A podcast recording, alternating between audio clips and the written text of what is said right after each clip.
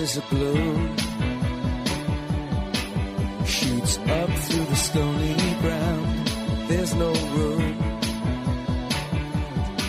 No space to rent in this town. You're out of luck. And the reason that you had to care, the traffic is stuck. And you're not moving Comienza en Radio María Sexto Continente, con el obispo de San Sebastián, Monseñor José Ignacio Munilla.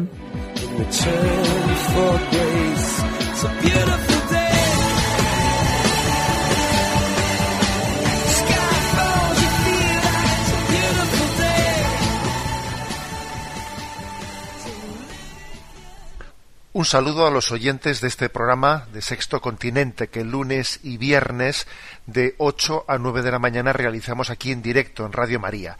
Pero hoy, sin embargo, como estamos realizando la plenaria de la conferencia episcopal y concluimos hoy, pues hoy no realizo el programa en directo. ¿Y qué he pensado para el programa de hoy?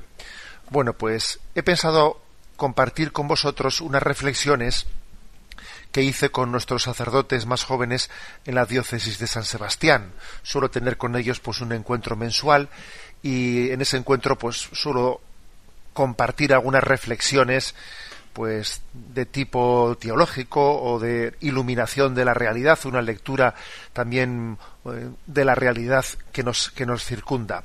Y en concreto el día 13 de octubre del año 2016 pues tuve con ellos un encuentro en el que reflexioné sobre el tema la importancia de la revelación ¿eh? como columna vertebral del cristianismo. Bueno, a quien desee profundizar más en ello, pues eh, que sepa que en el Catecismo de la Iglesia Católica, a partir del punto 51, se habla de, se habla de ello.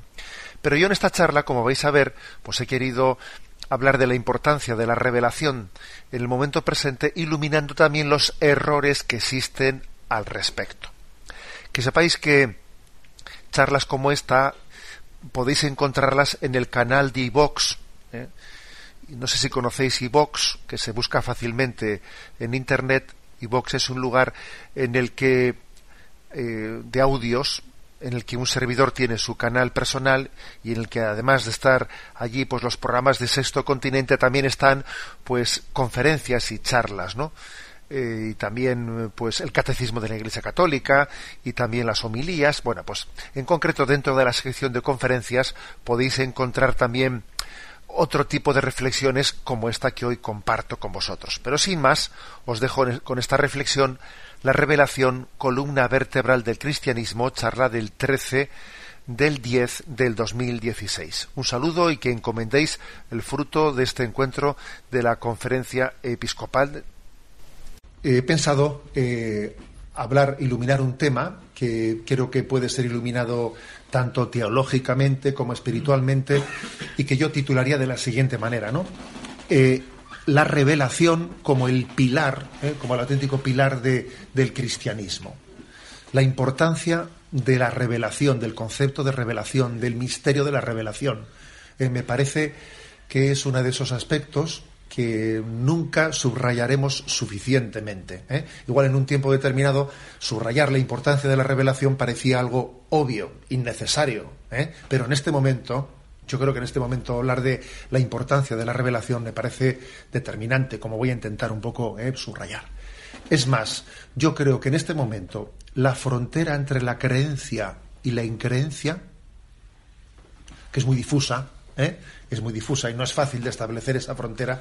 Yo creo que esa frontera entre la creencia y la increencia está en la aceptación o no aceptación de la revelación. Quizás en otro tiempo esa frontera estaba en otro lugar. ¿eh? En otro tiempo, pues allá en los años 60, 70, eh, la frontera entre la creencia y la increencia estaba en afirmar la existencia de Dios de un ser trascendente o hacer o formular la teoría materialista de la no existencia de Dios. En aquel tiempo parecía que la frontera era aquella. Pero yo creo que en este momento puede haber alguien que eh, crea eh, pues, en la existencia de, de, una trascendencia, de un infinito, etcétera, sin que eso verdaderamente le, le, una energía difusa, que uno no sabe exactamente eso en qué se traduce y la verdadera frontera entre la creencia y la creencia no está ahí, sino que está en la acogida o cerrazón ante la posible revelación de Dios. Primero ante la posible y luego ante la fáctica, la que de hecho ha ocurrido. ¿eh? Con lo cual se ha demostrado que en el fondo para, la fe, para Occidente, ha sido bastante más determinante la herida de la ilustración que la herida de la afirmación marxista de la, eh, de la negación de la existencia de Dios. En este momento para el pensamiento contemporáneo puede ser más dañino, ¿no? Las consecuencias de, de lo que supuso la, eh, ilustración como eh, una negación de la revelación más que la negación explícita de Dios que hizo el marxismo. Se ha demostrado ser más determinante ¿eh? en la cultura.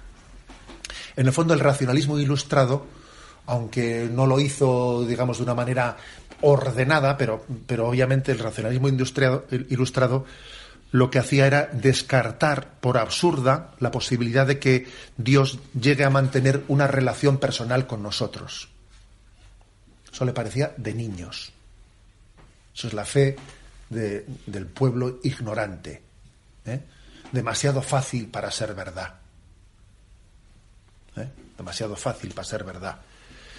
El racionalismo ilustrado, ¿eh? con esa concepción, digamos, supuestamente más pura racional de Dios, lo que hacía era conectar con la tendencia gnóstica a la que le repugnaban que los misterios trascendentes fuesen presentados con la cercanía y la y la concreción, ¿eh? la concreción pedagógica de Dios, que se deja tocar, que se deja palpar.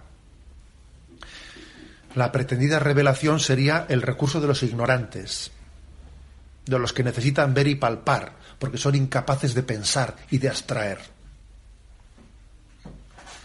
Y esa herida de la revelación, perdón, de la ilustración, está en este momento presente y vaya que sí está presente, ¿no? Luego vino Bullman y Bullman esto lo formuló de una manera eh, más, eh, pues eso, más ordenada. Bullman dice que lo divino no puede acontecer de este modo, de forma inmediata, tosca, dice él. ¿Cómo va a ser tan tosco que va a poder tocar? Y si acontece de este modo, de un modo palpable, histórico, concreto, eso no puede ser divino. Lo que acontece ¿eh? Eh, de una manera concretada, material o histórica, no puede ser divino. Dios no puede actuar o no puede manifestarse sensiblemente ni en el espacio ni en el tiempo. Dios no puede ser causa de acontecimientos, sino solamente fuente de leyes universales. Esto conducía, estos presupuestos de Bullman, ¿no? conducían a la filosofía del no acontecimiento a una teoría que en el fondo niega la posibilidad de la encarnación, claro. Desde este presupuesto, ¿eh? pues el deísmo se presenta como una alternativa moderna a la fe judio-cristiana. Por eso hay que decir que la nueva era también ha empalmado con esto que no veas, no tú. ¿eh? Yo creo que la nueva era, la nueva era en el fondo es, por una parte, es un indicio, un indicativo de que de que el ateísmo ha fracasado, porque el hombre moderno sigue necesitando eh, de trascendencia, pero por otra parte la nueva era se muestra incapaz ¿no? de, poder dar respuesta a ese deseo de Dios porque está, tiene unos presupuestos de cerrazón a la revelación que, claro que, es, que, le, que le mete en un callejón sin salida. Entonces, ¿qué crítica eh, hacemos nosotros a este a esa herida, a esa herida de la, de la eh, que nace ¿no? de la ilustración, eh, bueno, en el fondo nace de la tendencia gnóstica, que ha sido muy recurrente en toda la historia, ¿no?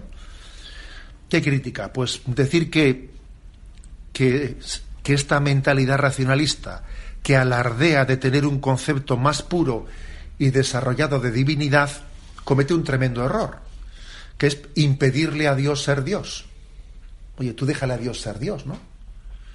Tú le acusas a la religión de constreñir la divinidad en un mensaje revelado y caes en la burda contradicción de supeditar la libertad de Dios a tus presupuestos ideológicos. Pero tú quién eres para decirle a Dios lo que puede hacer y no que puede hacer. Y tú dices que tienes un concepto más puro de Dios, de la divinidad, y pretendes que se meta en, en tus conceptos, ¿no? Además, la revelación no solo es una potestad divina, sino que además de ser una potestad divina, es muy coherente con la imagen de Dios que se revela. Porque hay algo si Dios se ha revelado como amor, hay algo más comunicativo que el amor. El amor es comunicativo por su propia esencia. Entonces, no únicamente Dios puede, ¿quién eres tú para decir que no puede? Sino que además parece que es bastante conveniente, bastante pedagógico con decir que Dios es amor, que Él sea, que él sea comunicativo. Además, digamos que uno dice, ¿y qué hay detrás de ese rechazo que tienes tú a la revelación? ¿Qué, se esconde detrás de ese presupuesto tuyo eh, ideológico, filosófico de decir Dios no puede revelarse? ¿Qué hay detrás de eso? En el fondo, no se está escondiendo la resistencia del hombre ante el amor de Dios, la desconfianza hacia lo que Dios pueda querer decirnos. El rechazo a la revelación no esconde tal vez la sospecha de que Dios viene a robar la autonomía del hombre. ¿Eh? En el fondo es un poco el, la historia del pecado original. Es que bien sabe Dios que si comes de ese árbol, entonces tú serás como Dios y Él quiere limitarte tu poder, ¿no? En el fondo, la desconfianza del hombre es la que se está, está latente en ese supuesto, ¿eh? Eh, mm, en, ese, en, esa afirmación racionalista de que, de que la revelación no puede ser tan concreta y tan fáctica. ¿no?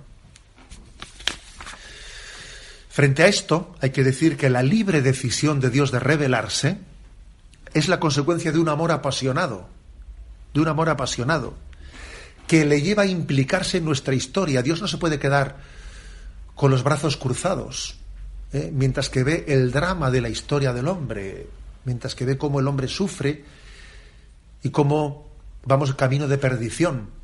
Hay por ahí un, eh, pues un himno litúrgico, creo que, es, creo que es de Adviento, que dice, el amor no soporta el silencio.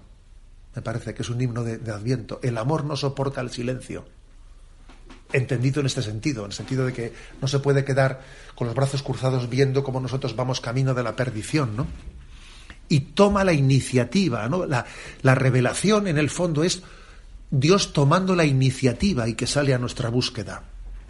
No sois vosotros los que me habéis eh, elegido a mí, soy yo el que os he elegido, soy yo el que os he buscado. Recuerdo que, que un servidor intentando explicar esto a los chicos en confirmación, por cierto, en esta misma parroquia y en esta misma sala, ¿eh? durante mucho tiempo, pues recuerdo que solía ponerles a los chicos la siguiente eh, el siguiente ejemplo. ¿eh? Les decía, tú imagínate, imagínate a un periodista de estos, ¿no? De las revistas del corazón, que está intentando, pues, conocer a un famoso, ¿no? A un cantante o ya un futbolista o yo qué sé, ¿no? Intenta hacer de él, pues, una, pues, un relato de cómo será su vida, con una de esas cámaras a distancia, un teleobjetivo a distancia que intenta porrosamente sacarle fotos a distancia y dice, ha ido, se ha juntado con no sé quién, pues posiblemente igual, ¿eh? Pues, no sé, ese, sitio al que ha habido había un despacho de abogados, o sea, haciendo una película de vista desde la lejanía, ¿no? Imagínate que ese periodista que, ¿eh? Que casi es una especie de periodismo por aproximación, ¿sabes? ¿Eh? Por aproximación, ¿eh? que un día llega a su casa y se lleva la sorpresa de que cuando va a terminar su día le suena el teléfono y, le, y esa persona no eh, tan inalcanzable para él le llama personalmente y le invita y le invita a su hogar ¿eh? y le invita a participar de su eh, de, pues de, su cena a, sentarle a su mesa y que le dice que le quiere contar su, su vida su historia no que le quiere dar una exclusiva como, se dice no entonces, claro, el otro, el otro se quedaría impresionado ¿no? de, tal ofrecimiento de intimidad y el grado de conocimiento que podría tener de esa persona era totalmente distinto del que hubiese podido tener por su cuenta. ¿no? Bueno, esta especie de ejemplo, ¿no? así un poco dirigido a los chavales, todavía se queda corto, porque cualquier ejemplo que pongamos para entender lo que es la maravilla de la gracia de que Dios tome la iniciativa de salir a buscarnos, nos quedamos cortos, describiendo como la, la primera gran gracia, además de la creación, es la revelación. La creación y la revelación eh, pues son las gracias determinantes, ¿no? Bueno. Implicaciones y consecuencias, ¿no? En nuestra fe de, de, este, de esta fe en la revelación. Primero, la revelación es a través de la palabra. Y no tenemos que avergonzarnos de ello, ¿eh? porque en este momento también existe como un cuestionamiento de la palabra. El mundo también de la nueva era, pues eh, pretende decir que a Dios no se le puede conocer eh, pues, conceptualmente, ¿no? y claro, es cierto que, que, es cierto que tenemos que tener conciencia, conciencia de la trascendencia divina y de que, por lo tanto, de Dios siempre será más lo que no podamos decir que, lo que de lo que podemos decir. Pero esa teoría apofáctica que subraya tanto, ¿no? Subraya tanto eh, la trascendencia, Dios es el totalmente otro, y de Dios no podemos mm, decir nada, pues obviamente cae, cae en una contradicción real, y es que Dios se ha revelado a través de la palabra, a través de la palabra, ¿no? Entonces no, no cabe decir que el lenguaje sobre Dios sea meramente simbólico o estructuralmente poético. Leo aquí algunos términos cogidos de algunos autores, ¿no? O imaginativo o figurativo, o que solamente se puede expresar la experiencia eh, que yo he tenido de Dios, pero no se puede expresar el ser de Dios en sí mismo. No, no se puede decir tales cosas. Porque es necesario recordar que la fe expresa mediante afirmaciones que emplean un lenguaje verdadero, no meramente aproximativo, por el hecho de que es analógico. ¿eh? O sea, una buena filosofía importante para entender la revelación tiene que afirmar la analogía del ser. Existe una analogía del ser y existe una capacidad del hombre de hablar de Dios. También tenemos que recordar que somos imagen y semejanza de Dios. Nuestra racionalidad, en nuestro nuestra voluntad y nuestra razón nos hacen imagen y semejanza de Dios y por lo tanto hay una capacidad del hombre de hablar de Dios analógicamente, con propiedad. ¿Mm?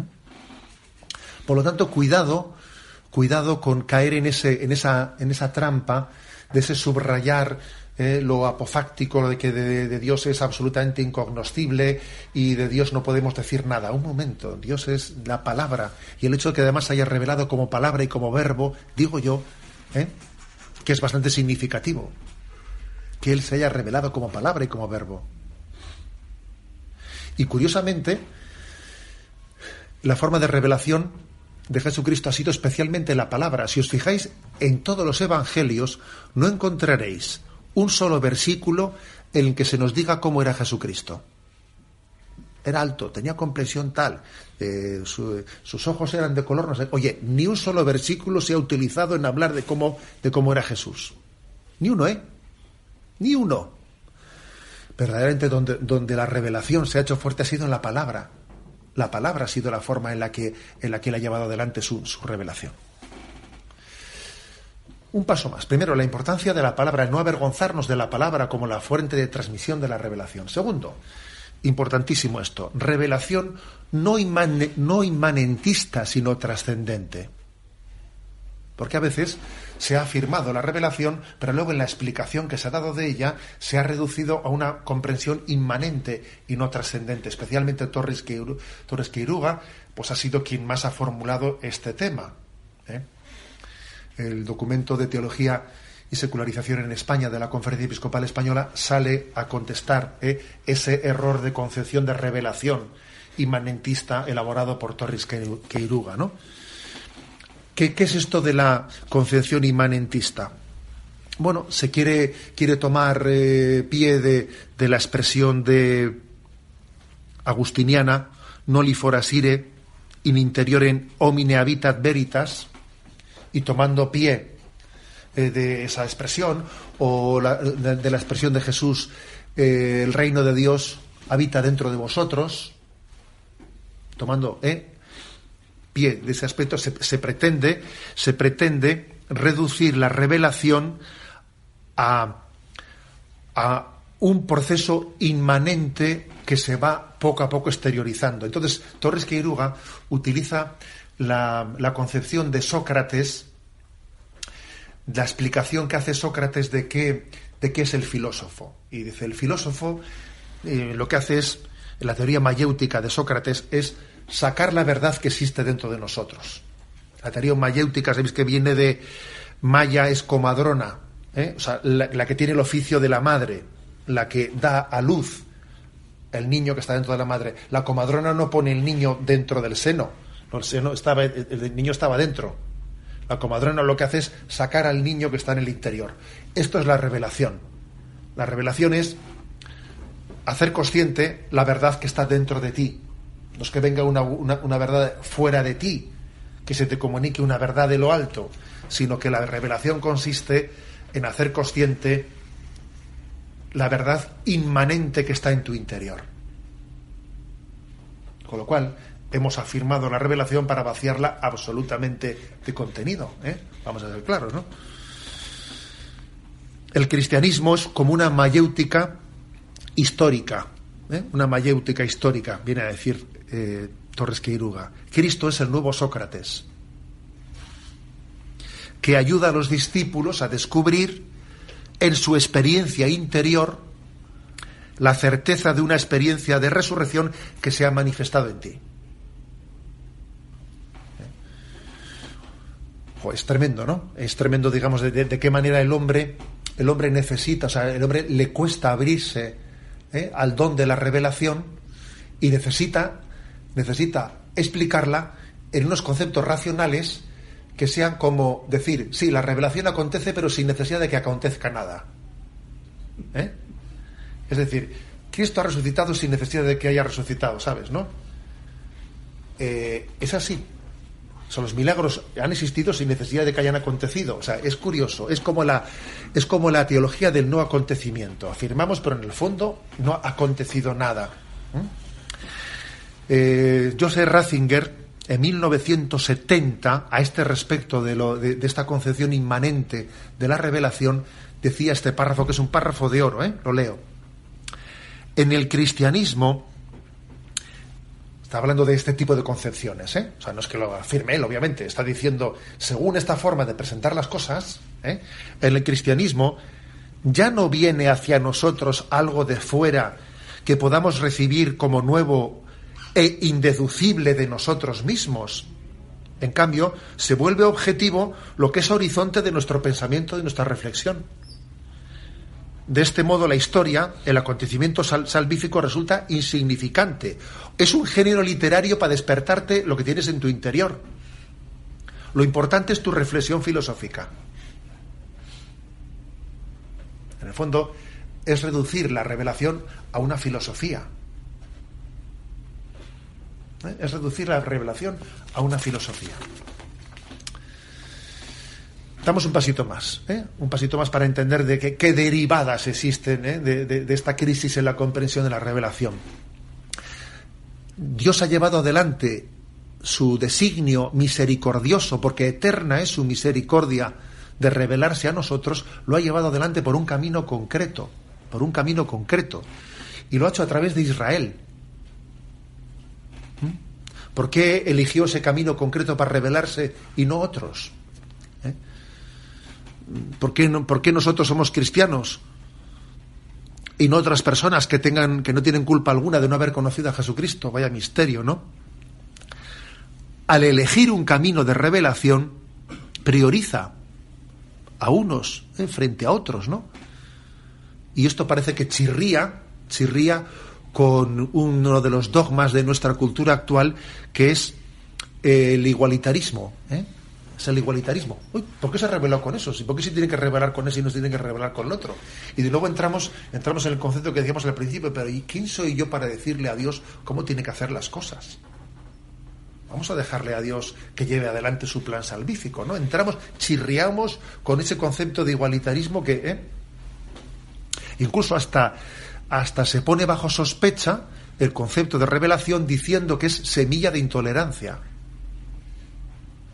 Porque claro, si uno cree la revelación, entonces, pues eh, alguien tiene más verdad que el otro. Si yo me siento que tengo más verdad que el otro, esto va a ser semilla de intolerancia. Esto va a ser, finalmente, va a ser lo que sustente eh, las guerras de religiones, que se creen con más verdad unos que otros, ¿no? Pero lo cierto, es que el concepto de revelación, desde luego, si es utilizado para la intolerancia, es una manipulación del concepto de, revelación. Porque no somos nosotros los que poseemos a Dios, sino es Él el que quiere poseernos a nosotros y servirnos, servirse de, de nosotros como instrumentos suyos para llevar su salvación a todo el mundo. O sea que del concepto de revelación venga la hipótesis, la posibilidad de que haya una intolerancia, desde luego no, no está en la revelación misma, sino en una manipulación de su concepto de revelación. La revelación no es exclusiva, no es un privilegio, sino que es una tarea, una responsabilidad.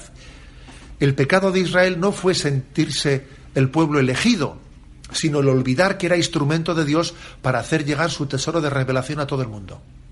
Fue su pecado. El pecado de Israel no fue saberse pueblo elegido, sino ligar la revelación a la carne y a la sangre de su pueblo. Y de aquí viene, ¿eh? de aquí viene también otro gran problema de, esta no aceptación del concepto de, religión, ¿no? Que es la equiparación de todas las religiones. La revelación sería el desarrollo inmanente de la religiosidad de los pueblos. ¿Eh? desarrollo inmanente de la religiosidad de los pueblos, de forma que, la, que todas las religiones son reveladas según el grado alcanzado en su historia y en ese mismo sentido todas son verdaderas y salvíficas.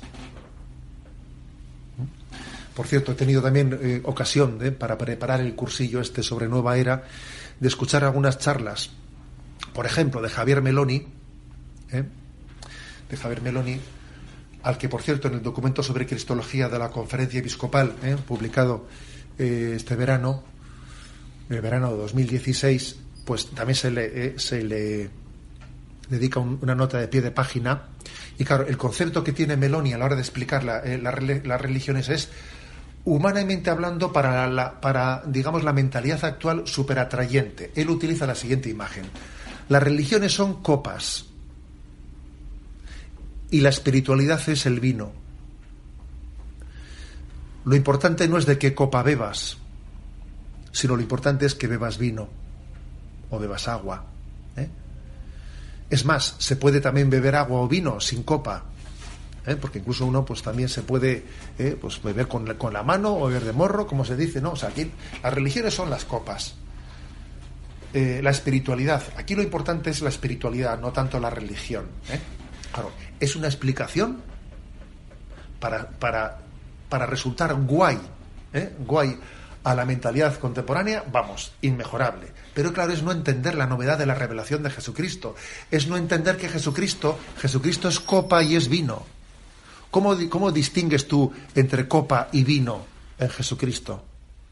Cuando Jesucristo se revela y nos da los sacramentos, ¿los sacramentos que son copa o son vino? Pero bueno, esa distinción, ¿a dónde vas tú con ella? O sea, es no entender la novedad de la revelación de Jesucristo. Es no entender que Jesucristo ha venido a nosotros y Él ha llevado la iniciativa, ¿no? Pone también otro ejemplo, además de este, ¿eh? otro ejemplo. Entonces, sabemos que el blanco, el color blanco, pues en el fondo es la fusión de todos, ¿no? De todos los colores del arco iris. Entonces, de manera que él dice: ninguna religión es blanco, ¿eh? Eh, la religión, pues hay religiones que son el verde, que son el amarillo, que son el rojo, que son ¿eh? y, y, la confluencia de todos los colores finalmente da el color blanco. Claro, super guay, ¿eh? Super guay, hasta nos viene bien para la bandera, para la bandera de moda en este momento, ¿no? O sea, super guay, pero, pero a ver, pero es que no cree en la revelación, es, es no creer en la revelación es no creer que la plenitud de la revelación se da en Jesucristo. Eh, ¿Cómo explican, digamos, en estas escuelas este, estas teorías? Ellos explican que ha habido tres concepciones, tres concepciones para explicar, ¿eh? Eh, digamos, la, la, diferencia entre las religiones. La explicación, esta es, esta es también una explicación de Javier Meloni, ¿no? Él dice, está la explicación exclusivista, él dice la que se hacía antes del Concilio Vaticano II, la explicación inclusiva, que es la que hace el Concilio Vaticano II, pero tenemos que caminar hacia la explicación pluralista. Entonces hay que superar no solo el exclusivismo y el inclusivismo del Vaticano II, sino que tenemos que ir hacia una concepción pluralista, pues de que entre todos los colores hacemos el blanco. ¿no?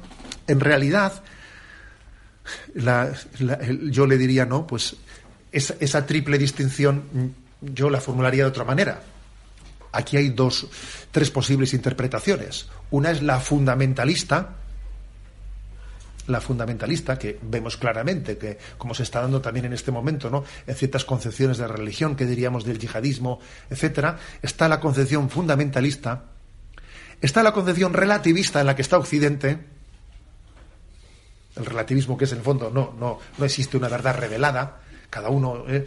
las religiones no son sino la expresión de una inmanencia del hombre que está, que busca la trascendencia, y luego obviamente está una comprensión equilibrada que cree en la revelación, que cree en que la revelación se ha dado en Jesucristo, que hay un camino objetivo de revelación, pero que también cree que el Espíritu Santo actúa más allá de, eh, las fronteras, de, esas fronteras en las que se ha, manifestado la religión revelada y también hay semillas del verbo presentes en otras religiones y en otras culturas. ¿Eh? O, sea que, o sea que, por lo tanto, creo que insisto, el concepto de revelación me parece, me parece clave y determinante en nuestros días. ¿eh? Bueno, detrás también de esto, detrás de esta gran crisis, en el fondo se esconde también una herida, que es la de la reducción de la gracia a la naturaleza, el confundir lo natural y lo sobrenatural, porque la revelación estaría presente en todas las religiones, incluso en todas las filosofías.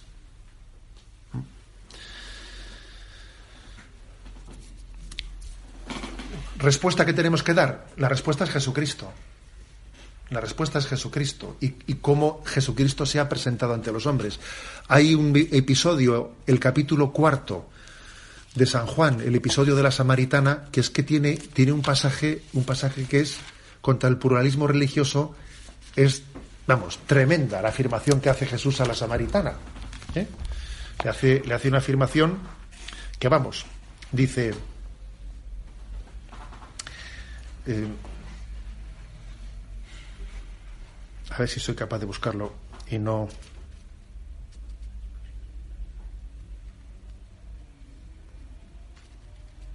Bueno, el episodio, sabéis que cuando le dice, ¿no? Le dice la samaritana, eh, vosotros, vosotros los judíos decís que la salvación viene, viene de Jerusalén, nosotros decimos que viene de Garicín.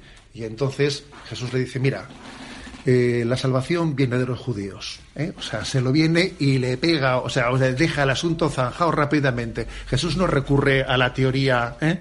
a la teoría pluralista en la que la salvación viene pues, de Jerusalén y viene también de Galicia. A ver, Jesús le dice, mira, la salvación viene de los judíos, que te quede claro eso. Ahora, dicho esto, llegará un día que ni en Garicín ni en Jerusalén, sino que los verdaderos adoradores adorarán a Dios en espíritu y verdad, y es Jesucristo, ¿eh? el espíritu, espíritu y verdad. O, por ejemplo, acordaros de Hechos 4:12, no se nos ha dado otro nombre en el que podamos ser salvados, ¿no?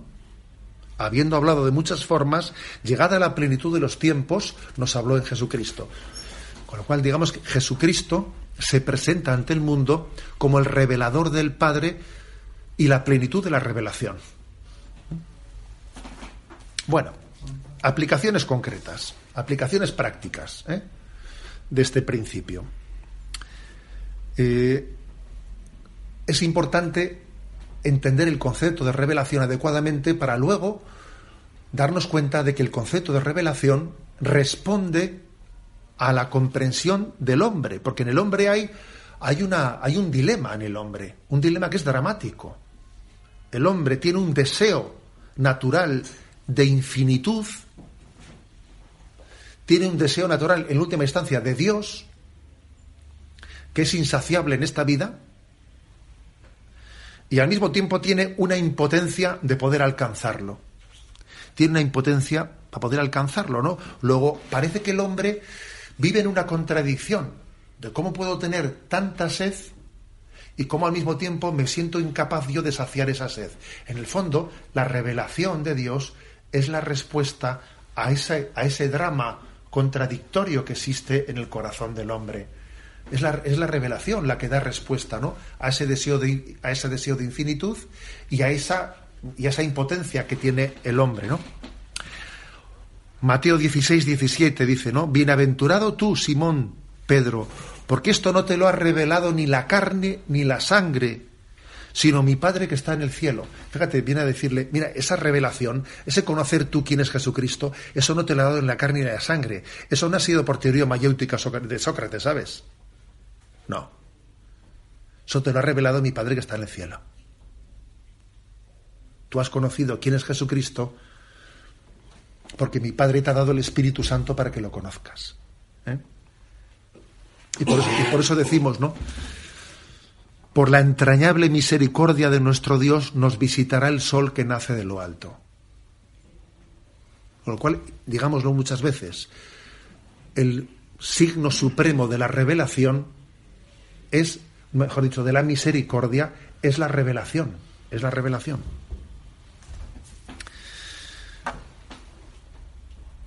Apertura, pues, ¿no? Mm, apertura del hombre a esa trascendencia. En segundo lugar, creo que también eh, la comprensión de la revelación tiene que hacerse en una doble, en una doble dimensión. Una doble dimensión.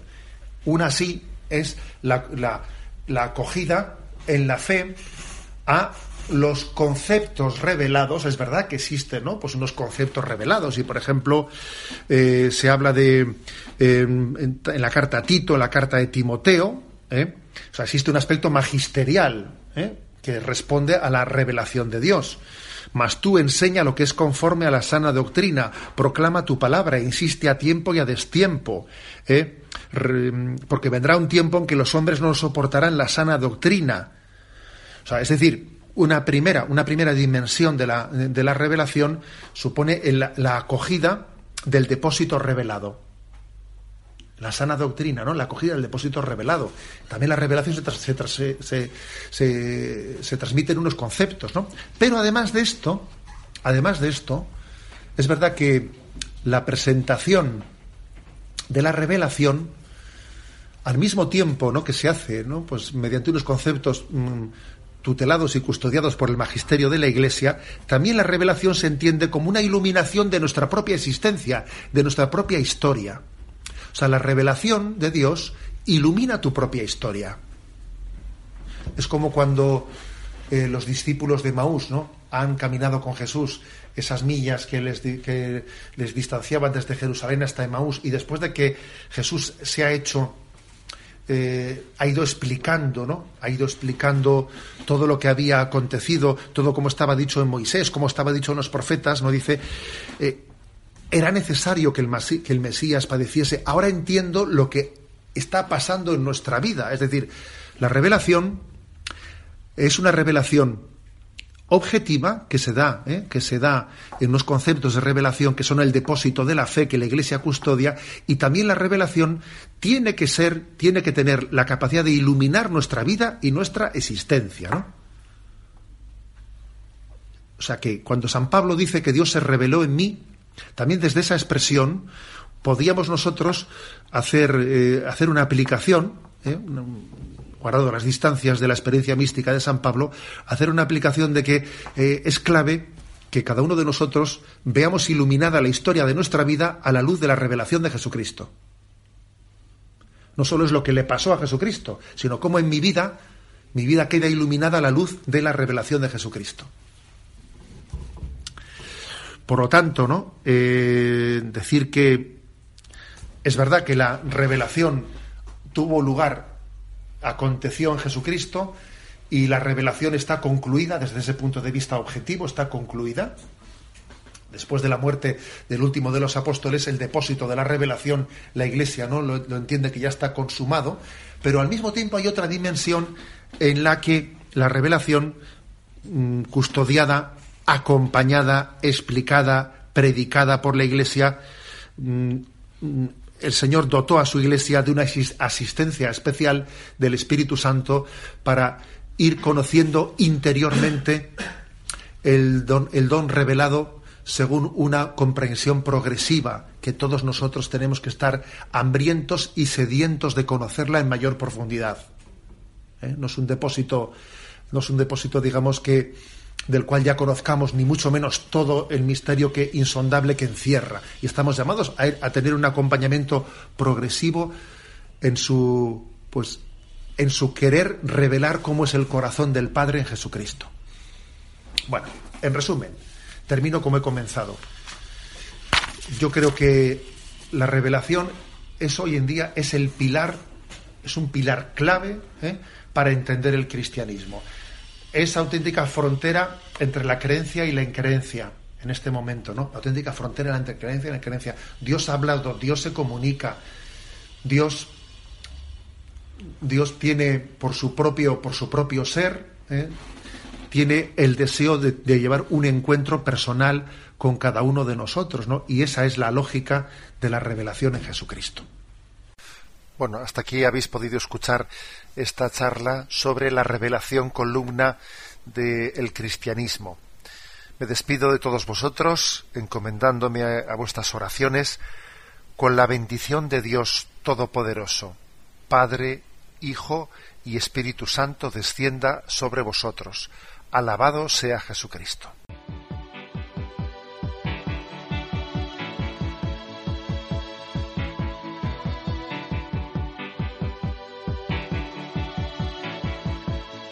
Is a balloon, shoots up through the stony ground. There's no room, no space to rent in this town. You're out of luck. And the reason that you had to care, the traffic is stuck. And you're not moving anywhere. You thought you found a friend. Han escuchado en Radio María Sexto Continente, un programa dirigido por el obispo de San Sebastián, Monseñor José Ignacio Monilla.